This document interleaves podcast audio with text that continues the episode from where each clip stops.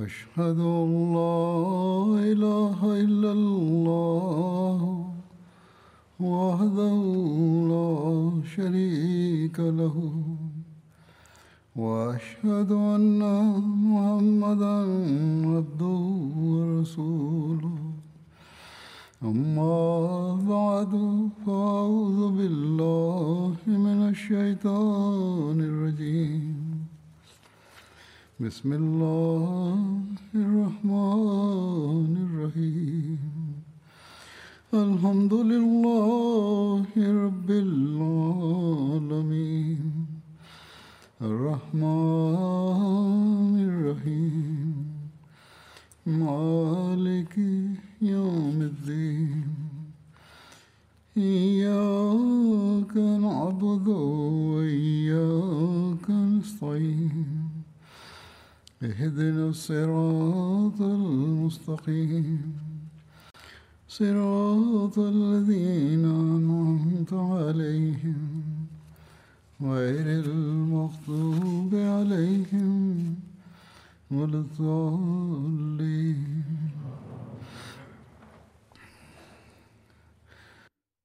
J'évoquais à cet égard la neuvième campagne qui était menée au Bahreïn. Voici des explications supplémentaires à propos de l'attaque lancée par Al-Ala bin Hadrami contre Utam.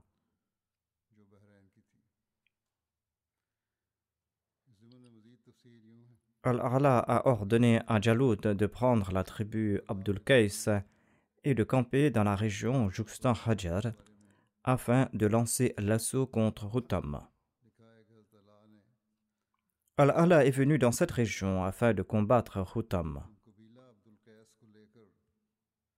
En sus des gens de Darin, tous les polythéistes se sont réunis sous l'égide de Hutam.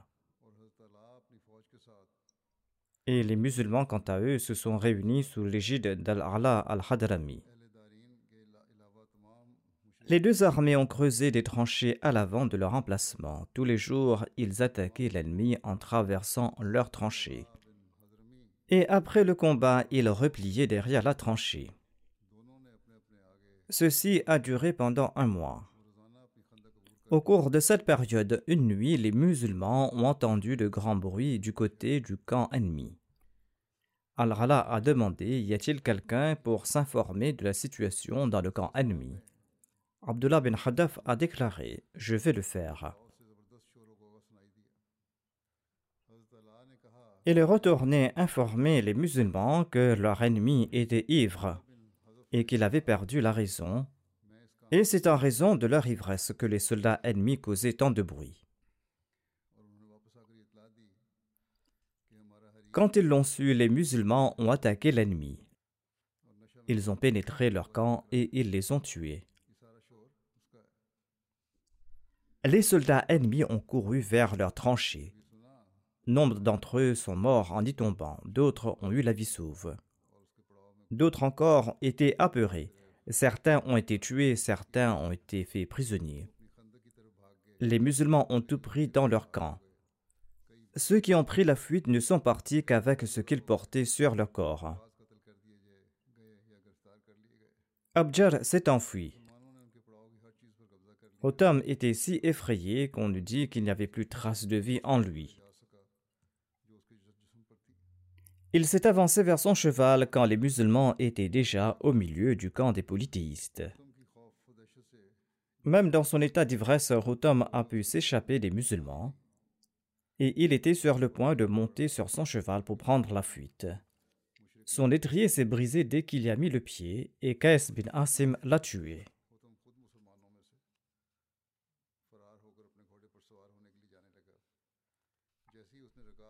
Après avoir tout pris du camp ennemi, les musulmans ont traversé leurs tranchées et ils ont poursuivi les soldats ennemis.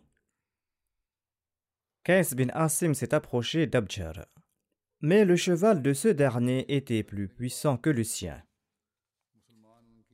De peur qu'Abjar ne lui échappe, Qais bin Asim a frappé d'un coup de lance l'arrière du cheval d'Abjar et l'a blessé.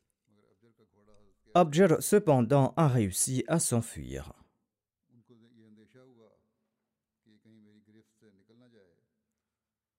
Selon un récit, Qais bin Asim a frappé la tête d'Abjar.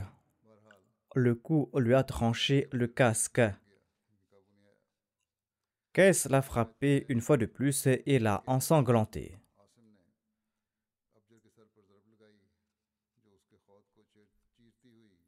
Durant la matinée, Al-Rala a distribué le butin parmi les soldats et il a également offert des vêtements de valeur des chefs tués aux combattants qui avaient fait preuve d'une grande bravoure lors de la bataille.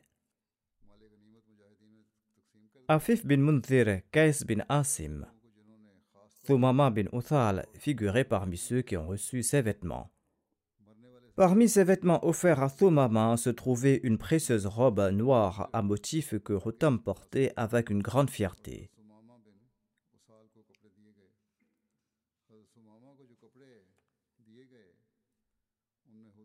On a informé le calife Abu Bakr à propos du succès de cette campagne. Dans sa lettre, Al-Rala a informé le calife de la défaite des soldats des tranchées et de la mort de Rutam qui a été tué par Zaid et par Muammar. Il a écrit au calife Abu Bakr de Talanhu. Allah a fait perdre la raison à nos ennemis.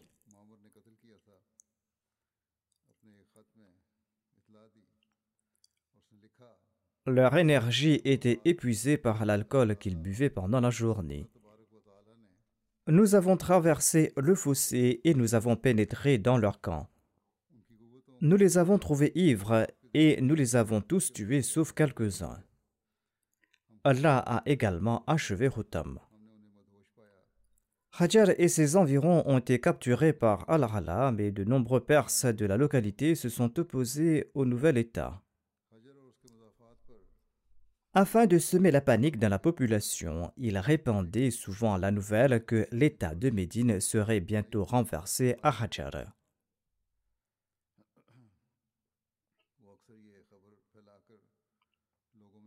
Il répandait aussi la nouvelle que Mafrouk Shebani, accompagné de sa tribu Tarlib et les troupes de Namir, sont en cours de route. Lorsque le calife Abu Bakr a su à ce propos, il a écrit ceci à Al-Rala.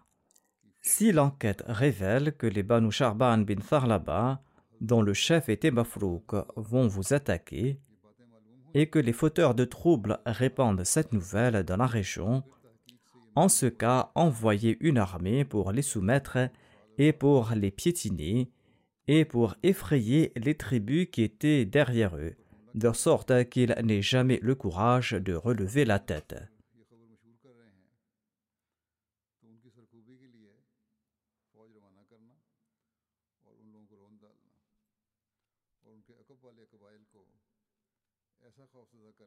Les apostats se sont réunis à Darin. Selon certains historiens, la bataille de Darin a eu lieu à l'époque du calife d'Abu Bakr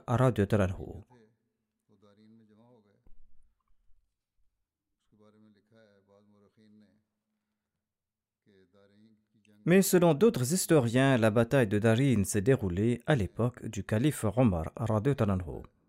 En tout cas, les apostats s'étaient réunis là-bas.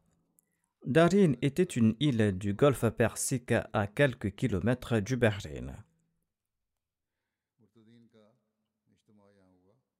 Des familles chrétiennes étaient présentes sur cette île. Après la défaite infligée par Al-Rala, une grande partie des rebelles vaincus se sont rendus à Darin par bateau. Et les autres rebelles sont retournés dans leurs zones tribales respectives.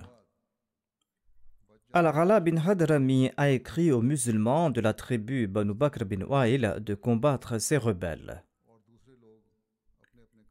Il a également ordonné à Utayba bin Nahas et à Amir bin Abdul Aswad de rester là où ils se trouvaient et de placer une garde contre les apostats sur toutes les voies. Il a également ordonné à Misma de combattre les apostats.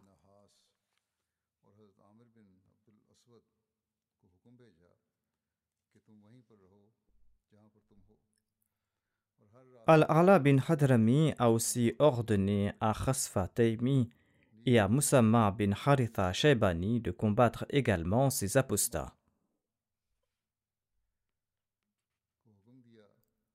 Misma bin Haritha a joué un rôle majeur dans l'extinction de l'apostasie au Bahreïn.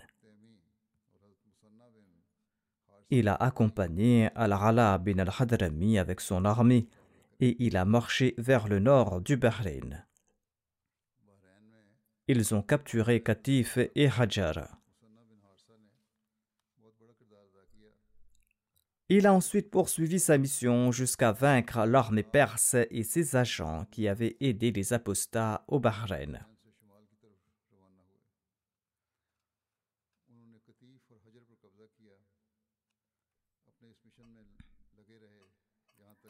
Afin de combattre les apostats dans ces régions, ceux qui sont restés fidèles à l'islam ont rejoint Al-Rala bin Hadrami.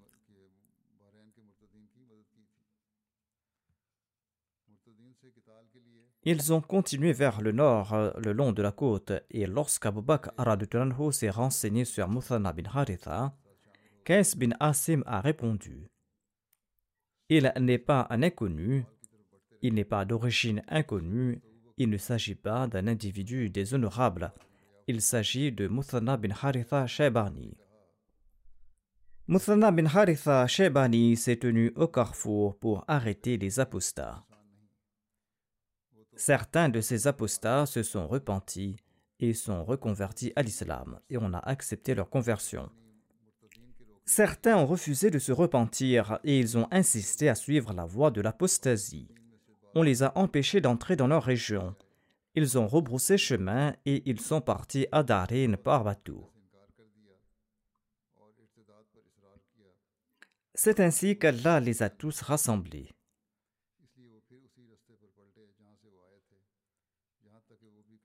Al-Ala était encore dans l'armée des polythéistes lorsqu'il a reçu une réponse aux lettres qu'il avait envoyées à la tribu Bakar bin Wa'il.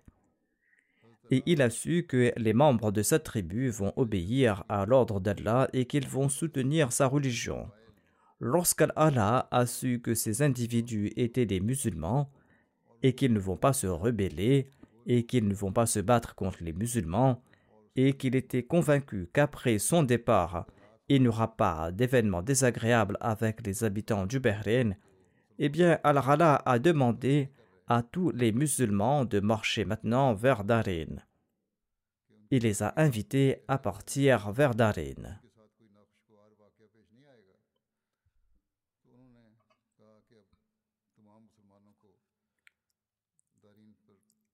Les événements décrits plus loin sur leur traversée de la mer semblent impossibles.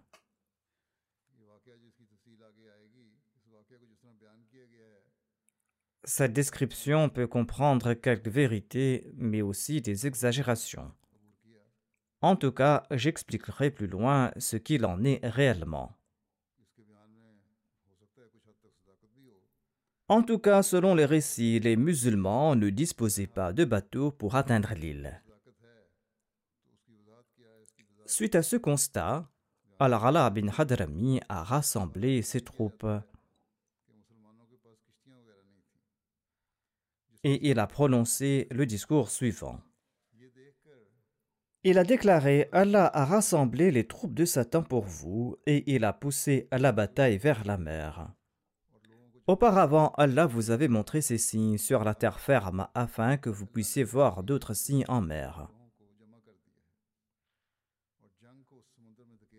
Marchez vers votre ennemi, traversez la mer et avancez vers l'ennemi, car Allah les a rassemblés pour vous. Tous ces soldats ont répondu Par Allah, nous allons le faire. Après avoir vu le miracle de la vallée de Dahna, nous n'aurons jamais peur de ces gens tant que nous vivrons. Ce récit est tiré du recueil de Tabari.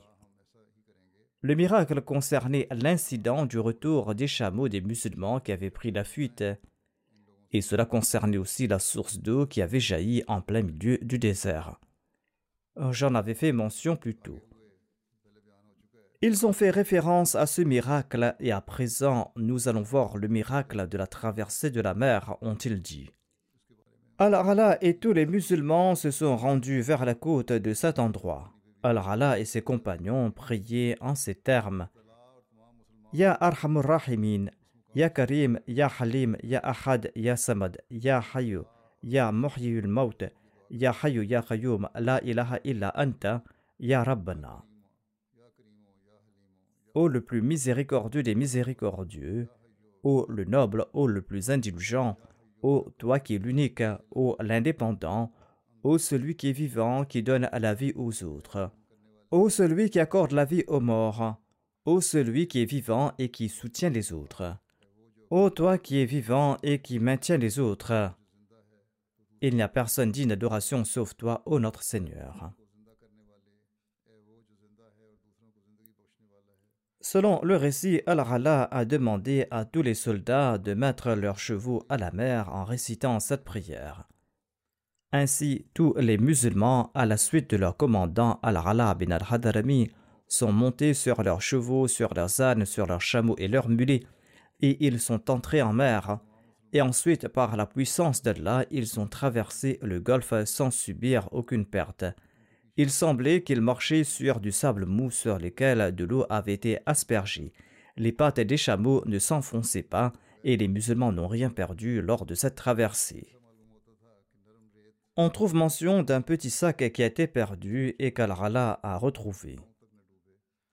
En tout cas, le voyage de la côte jusqu'à Darin durerait un jour et une nuit en bateau.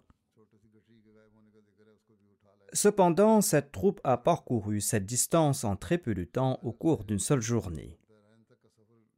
Ces faits ont été rapportés par Tabari, mais certains écrivains contemporains ont expliqué cet incident de la traversée de la mer en disant qu'il est possible que la marée était basse dans le golfe Persique à ce moment-là, ou que les récits ont été exagérés et qu'en fait les musulmans aient traversé la mer par des bateaux appartenant aux gens qui habitaient dans la région. Cependant, ce détail n'est mentionné nulle part dans les récits. Différents individus ont présenté ces récits et ils ont mentionné la traversée, mais il ne fait aucun doute que les musulmans sont arrivés sur l'île de Darin. Allah sait le mieux comment ils y sont parvenus. Quant à la question des miracles, je vais présenter le principe expliqué par Hazrat Muslim Maud dans ses commentaires en référence à l'histoire du prophète Moïse.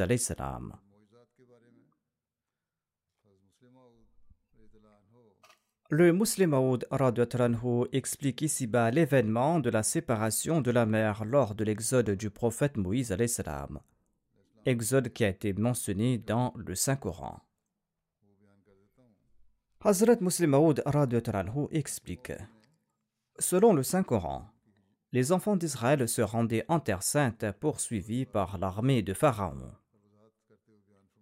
Les enfants d'Israël ont pris peur et ils ont cru qu'ils seraient attrapés. Mais Dieu, par l'intermédiaire du prophète Moïse, les a rassurés.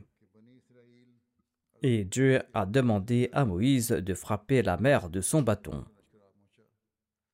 Suite à cette action, un chemin s'est ouvert dans la mer et les enfants d'Israël ont avancé. Sur chaque côté, il y avait de l'eau en hauteur et ressemblant à des dunes de sable. L'armée de Pharaon les a poursuivis, mais après la traversée sauve des enfants d'Israël, l'eau est retournée et les Égyptiens ont été noyés. Pour comprendre cet incident, il faut se rappeler que selon les enseignements du Saint-Coran, tous les miracles viennent de la part d'Allah et qu'aucun être humain n'y est impliqué ou ne peut l'altérer. Ainsi, le fait que Moïse ait levé son bâton pour frapper la mer n'était qu'un signe. Ce bâton du prophète Moïse n'avait pas le pouvoir de séparer la mer. De même, il faut se rappeler que les termes du Saint-Coran ne prouvent pas que la mer s'est fendue en deux et que Moïse est passé entre ces deux parties de la mer. Les deux termes utilisés dans le Saint-Coran concernant cet incident sont faraka et infalaka qui signifient se distancer ou se séparer. Ces paroles du Saint-Coran prouvent que la mer s'est séparée du rivage quand les enfants d'Israël étaient sur le point de la traverser.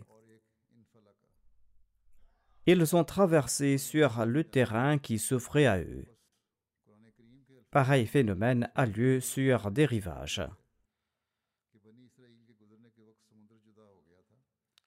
Selon la biographie de Napoléon, lorsqu'il a envahi l'Égypte, il a traversé les rives de la mer Rouge avec une partie de son armée au moment de la marée, et celle-ci montait entre-temps. Et ils en sont sortis indemnes in extremis. Le miracle dans l'incident de Moïse était qu'Allah a fait venir les enfants d'Israël à la mer au moment de la marée basse. Et dès que le prophète Moïse a levé les mains, l'eau a commencé à se retirer. Mais lorsque l'armée de Pharaon est entrée dans la mer, de grands obstacles ont entravé leur chemin. Son armée suivait les Hébreux très lentement, et elles étaient toujours dans la mer lorsque la marée a monté et l'ennemi s'est noyé. Les mouvements de la marée sont courants en mer. À un moment, l'eau s'éloigne loin du rivage et à un autre moment, elle s'avance sur terre. Ainsi donc, la séparation de la mer est liée au mouvement de la marée. Le prophète Moïse a traversé la mer au moment de la marée basse et lorsque la mer se retirait. Pharaon est arrivé par la suite. Étant donné qu'il était parti au moins un jour après le départ du prophète Moïse, il s'est empressé, et Moïse, quant à lui, avait déjà parcouru la majeure partie de la partie sèche de la mer qu'il traversait. Lorsque Pharaon les a vus passer, il a envoyé ses chars en toute hâte. Mais le sable de la mer était humide, et ceci a été fatal à ses chars. Et ses chars se sont enlisés, et il était si tard que la marée a commencé à monter. Ces deux options lui étaient difficiles. Il ne pouvait ni avancer ni reculer. Le résultat a été que la mer l'a rattrapé, et lui et nombre de ses compagnons se sont noyés dans la mer. La marée était haute et l'eau montante de la mer a charrié leur corps jusqu'au rivage.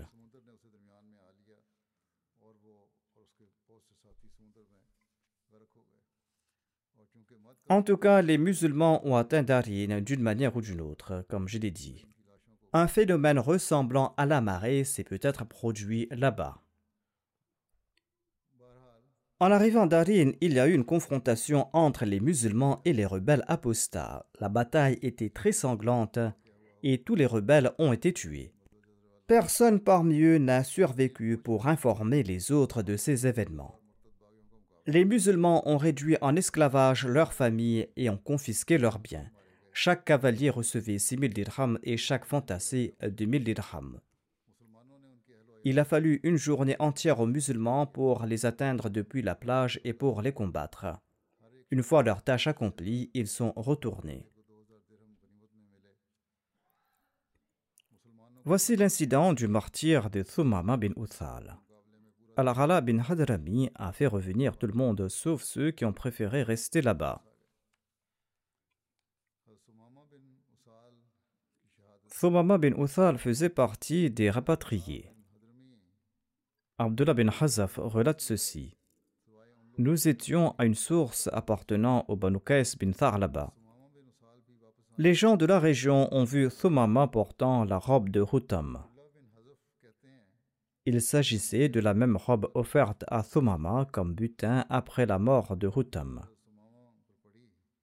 Les gens de cette tribu ont envoyé quelqu'un pour enquêter et ils lui ont dit Va et demande à Thumama d'où il a eu cette robe et demande-lui si c'est bien lui ou quelqu'un d'autre qui a tué Hutam. Hutam était donc leur chef.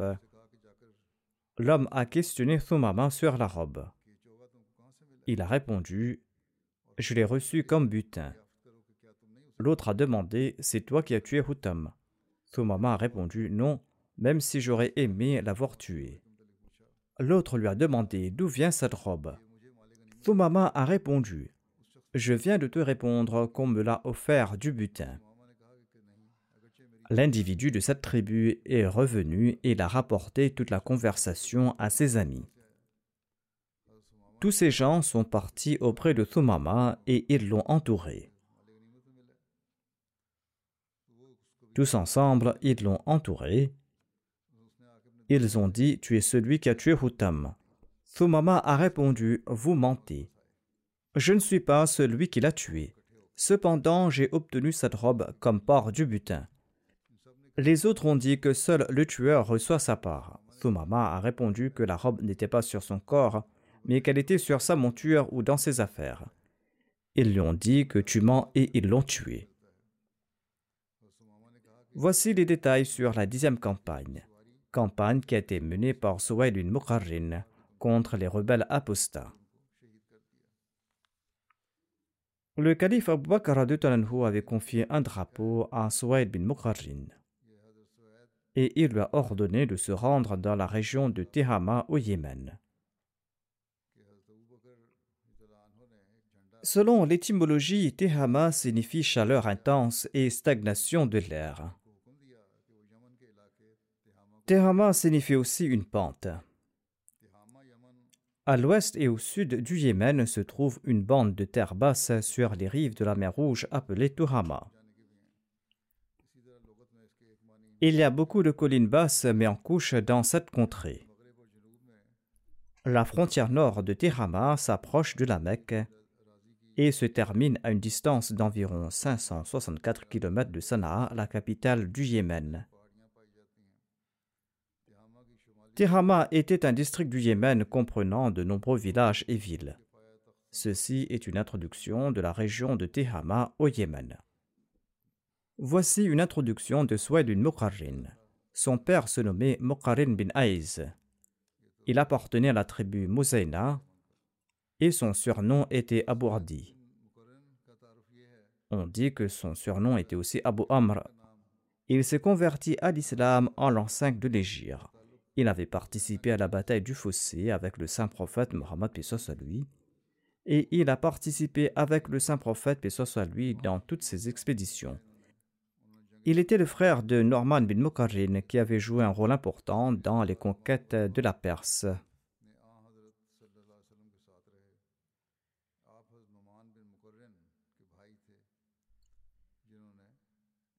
Les livres d'histoire n'évoquent aucun détail sur l'expédition de Suwaid à Tehama et ses opérations contre les apostats. Cependant, les livres d'histoire évoquent l'apostasie des gens de Tehama et leurs conditions. Il est dit qu'en l'an 10 de l'Égypte, le saint prophète Mohammed lui a nommé des collecteurs de la zakat au Yémen après le pèlerinage d'adieu. L'envoyé d'Allah a divisé le Yémen en sept parties.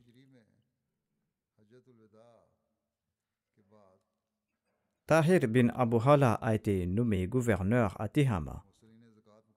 En sus des Arabes des tribus mineures, il y avait deux tribus majeures et importantes à Tehama, les tribus Ak et Ashrar.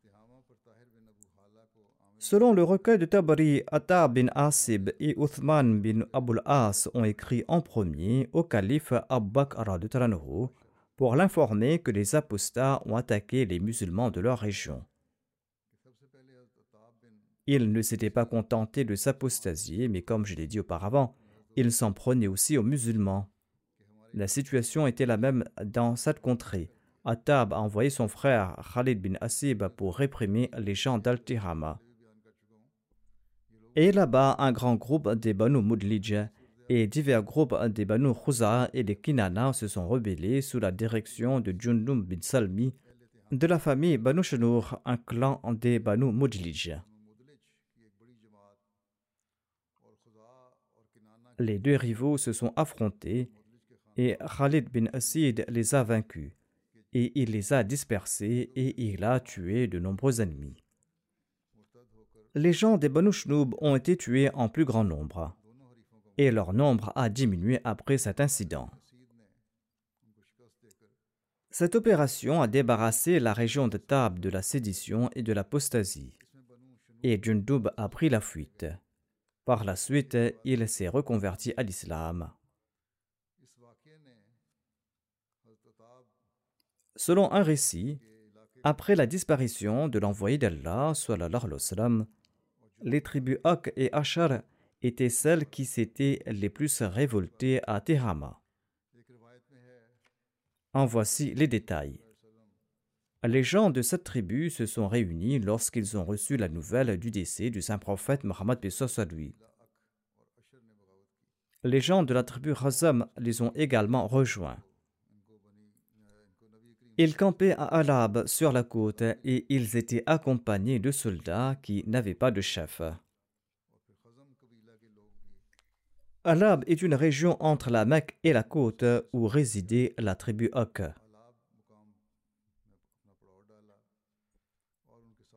Tahir bin Abu Hala en a informé le calife Abu Bakr et il est parti réprimer ces rebelles.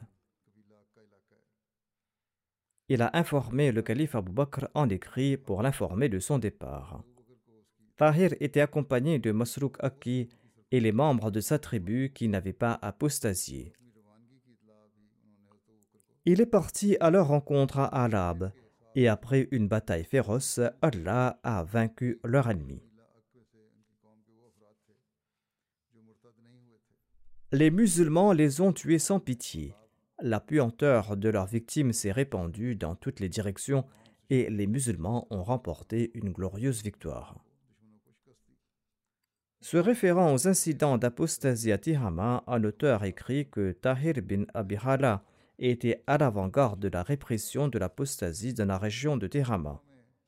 L'envoyé d'Allah avait nommé Tahir bin Abihala gouverneur de cette partie de Tihama et il se trouvait là-bas les tribus Ak et Ashari. Par la suite, Abu Bakr a ordonné à Ukasha bin Thawr de demeurer à Tihama et de rassembler son peuple autour de lui et d'attendre l'ordre de sa part. Au moment du décès du saint prophète Mohammed lui, Ukasha était gouverneur de Thakasik et de Sukun, deux régions de l'Adramaut.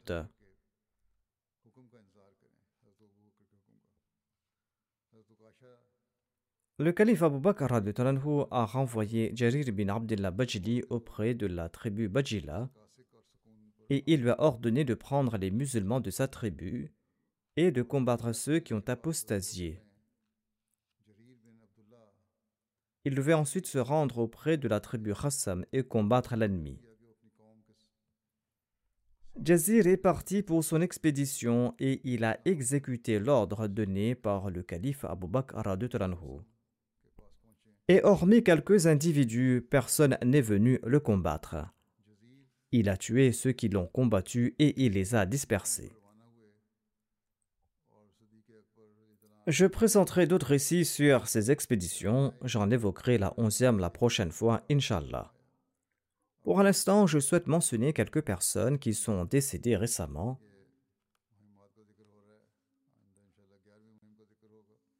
Deux d'entre eux sont des jeunes du Burkina Faso. Dans la soirée du 11 juin, ils se trouvaient dans un village de la région de Dori où les terroristes ont lancé une attaque. Et de nombreuses personnes ont été tuées lors de cette attaque.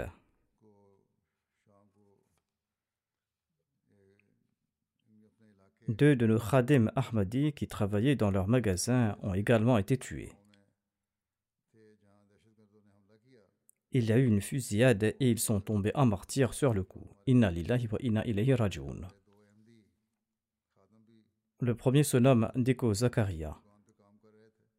Il avait 32 ans. Il avait servi comme caïd régional de la Khoudam Ahmadiyya de la région de Dori. Il s'était rendu à l'école de mémorisation du Saint-Coran au Ghana pour mémoriser le Saint-Coran. Il a suivi des cours de mémorisation pendant quelque temps et ensuite il est revenu. Il était toujours prêt à servir la Jamaat, il répondait présent à toute tâche de la Jamaat. Il respectait l'office des cinq prières quotidiennes et il accomplissait aussi régulièrement les prières de Tahajjud et Nawafil. Il était régulier dans ses cotisations. Et s'il avait quelques revenus supplémentaires en sus de ses revenus mensuels, il cotisait immédiatement dans les fonds de la communauté. Il avait un vrai amour pour la Jamaat et le califat. Il suivait régulièrement les sermons du vendredi et il regardait aussi d'autres émissions de la MTA avec beaucoup d'intérêt. Son missionnaire local a déclaré que lors de la dernière rencontre avec lui, le défunt avait exprimé son grand désir de rencontrer le calife de l'époque. Le Mualim a écrit qu'il était un khadim idéal. Le défunt laisse derrière lui son épouse, deux filles et un fils.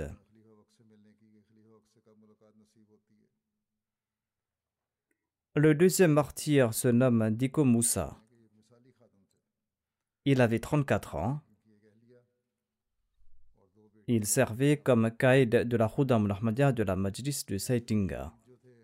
Il participait à tous les programmes de Sajamat et il faisait aussi participer les autres. Il était régulier dans ses prières et ses cotisations. Il n'avait pas de mosquée dans Sajamat et il tentait de construire un abri pour pouvoir accomplir régulièrement les prières là-bas. Et il m'écrivait régulièrement. Il servait toute personne qui venait de la capitale visiter sa région. Il accompagnait le visiteur et travaillait avec lui. Le défunt laisse derrière lui deux épouses et trois filles. Qu'Allah leur accorde son pardon et sa miséricorde et qu'il élève leur rang. L'amir de la Jamad du Burkina Faso relate ceci à propos des deux martyrs. Il déclare que ces deux khuddam étaient les frères de notre missionnaire Diko Ahmad Bouraïma, qui est responsable de la radio Ahmadi de Dori. L'Ahmadiyya a été introduit dans leur famille par l'intermédiaire de leur père Ibrahim Bunti. Il était un prédicateur très sincère et passionné. Et il a également servi comme Zayman Sarullah de la région de Dori. Il est décédé en 2011. La Mirsab a demandé des prières pour le Burkina Faso et il a écrit que des attaques terroristes ont lieu au Burkina Faso depuis 2015 et il y a beaucoup de destruction de la partie nord du pays. Plus de 2 millions de personnes ont été déplacées. Qu'elle a créé la paix dans la région les conditions économiques et politiques actuelles du monde sont en train d'augmenter les risques de ces actes de terrorisme. Qu'Allah ait pitié de l'humanité et qu'il accorde la sagesse à l'humanité.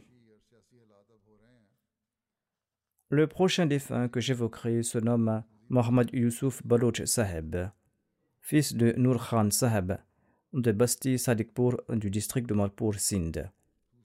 Il est décédé récemment. Inna wa inna ilayhi.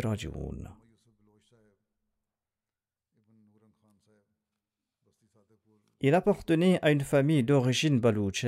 Ils sont originaires de Dera. Le défunt est né à Dera. En 1934, Molana Ghulam Rajiki Sahib a introduit l'Ahmadiyya au sein de sa famille. Après la formation du Pakistan, la famille a migré sur les terres du Tahrik Jadid à Sadikpur, Umarkot. Le défunt a résidé quelque temps à Rabwa, pendant six ans environ, et il a servi comme gardien de la mosquée de son quartier. Par la grâce d'Allah, il était moussi. Il laisse derrière lui son épouse, sept fils et quatre filles. L'un de ses fils, Shabir Ahmad, est un missionnaire il est en service en Côte d'Ivoire et il n'a pas pu assister aux funérailles de son père.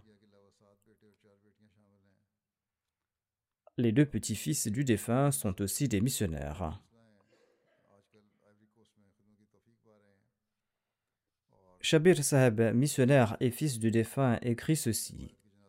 Notre défunt père a possédé de nombreuses qualités. Nous l'avons vu accomplir la prière de Tahajjud depuis notre enfance. Il récitait quotidiennement le Saint-Coran à haute voix après la prière d'Al-Fajr. Il avait une grande affection pour le califat. Chaque fois que je rentrais, il m'appelait et il me conseillait de ne jamais oublier les deux points suivants être toujours fidèle au califat et respecter mon waqf. Il avait un très grand sens de l'hospitalité. Il ramenait chez lui des gens qu'il rencontrait en cours de route. De nombreuses personnes étrangères à la Jamaat et des hindous sont venues présenter leurs condoléances. Ils ont exprimé de très bons sentiments à l'égard du défunt. Vu que le défunt aidait beaucoup les pauvres, ils ont également déclaré qu'ils ont perdu un père. La troisième défunte se nomme Aziza Mubariza Farouk, une Wakfena de Rabwa. Elle était la fille de Farouk Ahmad Sab. Elle est décédée récemment.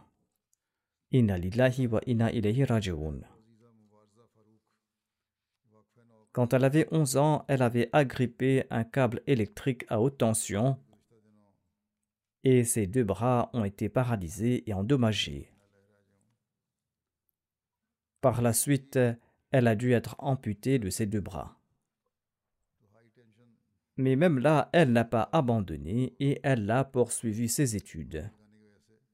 Elle s'est entraînée à écrire avec un stylo dans la bouche dans un premier temps. Ensuite, elle s'est entraînée à écrire en tenant un stylo entre ses deux coudes. Et après quelques mois, elle a commencé à écrire d'une belle écriture. Elle a poursuivi ses études. Ensuite, sa famille s'est établie à. Elle a poursuivi ses études. Elle a passé sa licence en 2013 avec de bonnes notes. Ensuite, elle a fait une maîtrise en langue arabe à la Islam College. Elle a servi à la Tahir Hat Institute pendant un certain temps en tant que Wokfenao. Elle a appris la prononciation correcte du Saint-Coran ainsi que la traduction mot à mot du Saint-Coran et elle a toujours obtenu 100% lors des compétitions. Elle tenait également des cours de traduction du Saint-Coran dans son quartier. Outre ses parents, elle laisse dans le deuil deux frères et deux sœurs. Qu'Allah lui accorde son pardon et sa miséricorde, et qu'Allah accorde patience et persévérance aux membres de sa famille.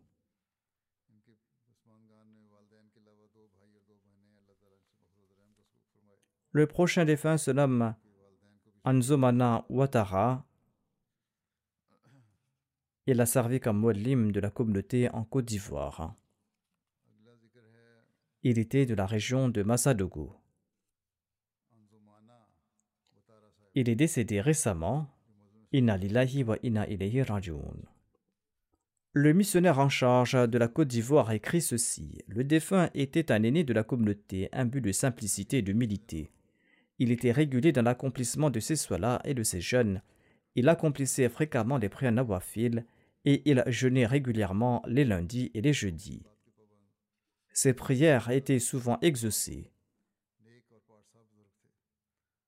Il avait un grand amour pour le califat et il était un prédicateur émérite. Il avait accepté l'Ahmadiyya par un rêve en 1997. Dans ce rêve, il s'est vu dans la forêt et se rendait au village nommé Nassian. Il s'est frayé une route avec une épée et il récitait en même temps la kalima tayyeba à haute voix. Il raconte un jour après ce rêve, j'ai appris qu'un missionnaire Ahmadi, M. Omar Moaz, était venu prêcher au village de Nassian. Sur ce, il s'est rendu à Nassian.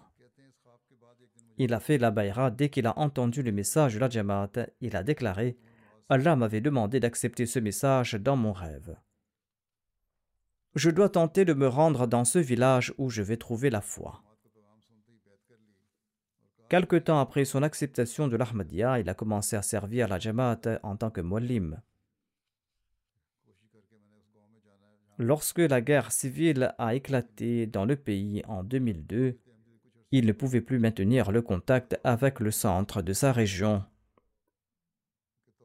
Le défunt Muadlim a maintenu le contact avec les villages et les Jamaat environnantes et il a poursuivi le travail d'éducation et de formation des membres de la Jamaat, et ce, quelles que soient les circonstances, et il est resté en contact avec le centre. Il a également construit une mosquée dans la cour de sa maison au village. Et de là, il a travaillé pour l'éducation et la formation des membres de la Jamaat. Régulièrement, il effectuait de longs trajets pour participer aux programmes nationaux de la Jamaat. Le défunt a pu assister à la Jalsa Salana du Royaume-Uni en 1998. Il a eu le privilège de rencontrer Feu le quatrième calife et il avait participé dans l'émission de la MTA Rencontre avec les francophones avec le quatrième calife. Il était très content de cette rencontre et il disait qu'il s'agissait d'une très belle partie de sa vie et qu'il n'avait pas de mots pour décrire cette rencontre. Il m'avait rencontré en 2004 lors de ma visite au Burkina Faso. Là-bas, il m'a dit Je vous rencontre aujourd'hui en raison de ma nouvelle vie. C'est en raison de votre visite qu'Allah m'a accordé sa grâce. C'est grâce à votre visite que je reçois cette bénédiction. Il a relaté Je suis tombé gravement malade deux mois auparavant. Ma famille croyait que je vivais mes derniers moments. Je vous ai vu dans un rêve et vous m'aviez touché la tête. Et il a déclaré que dans le rêve, il avait l'impression que toute la maladie l'abandonnait. Et lorsqu'il s'est réveillé, la maladie avait disparu et il s'était rétabli. En tout cas, lors de ma visite là-bas, le défunt m'a demandé d'accomplir physiquement ce qu'il avait vu dans son rêve, et il a présenté sa tête pour que je puisse passer ma main dessus.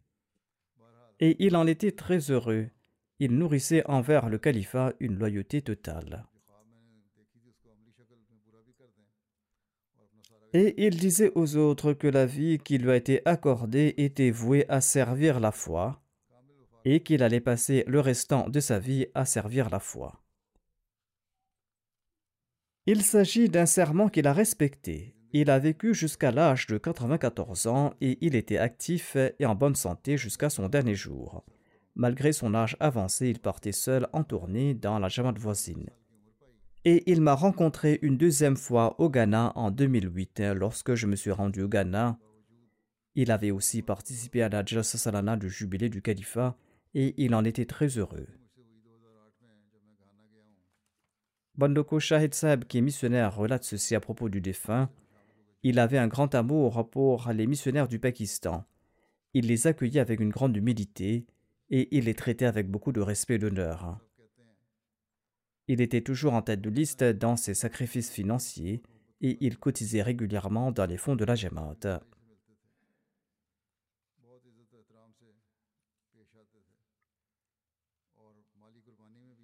Ce missionnaire relate je me suis rendu dans le village du défunt cette année-ci vers la fin du mois de janvier, et le défunt m'a dit qu'il va partir cette année.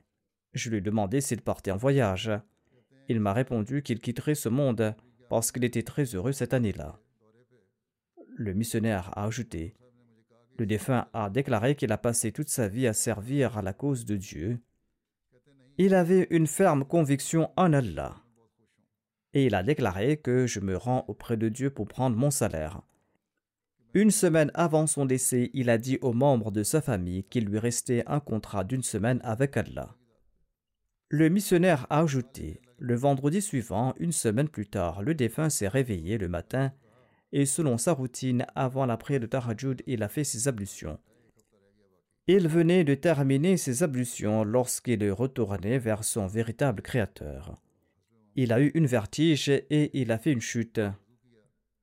Allah a accordé à la communauté du Messie premier l'Islam des personnes altruistes emplies de loyauté et de sincérité, des personnes qui résident dans des pays lointains, des personnes qui répandent le message de l'islam dans le monde entier. Qu'Allah ne cesse d'accorder à la Jamaat pareil individu désintéressés, des personnes qui sont prêts à servir la communauté. Il laisse derrière lui cinq fils et six filles qui sont tous des Ahmadis par la grâce d'Allah, qu'Allah leur accorde la fermeté et qu'il leur permette de suivre les pas de leur père. Après la prière du vendredi, je vais diriger les prières funéraires de toutes ces personnes en absence de leur dépouille.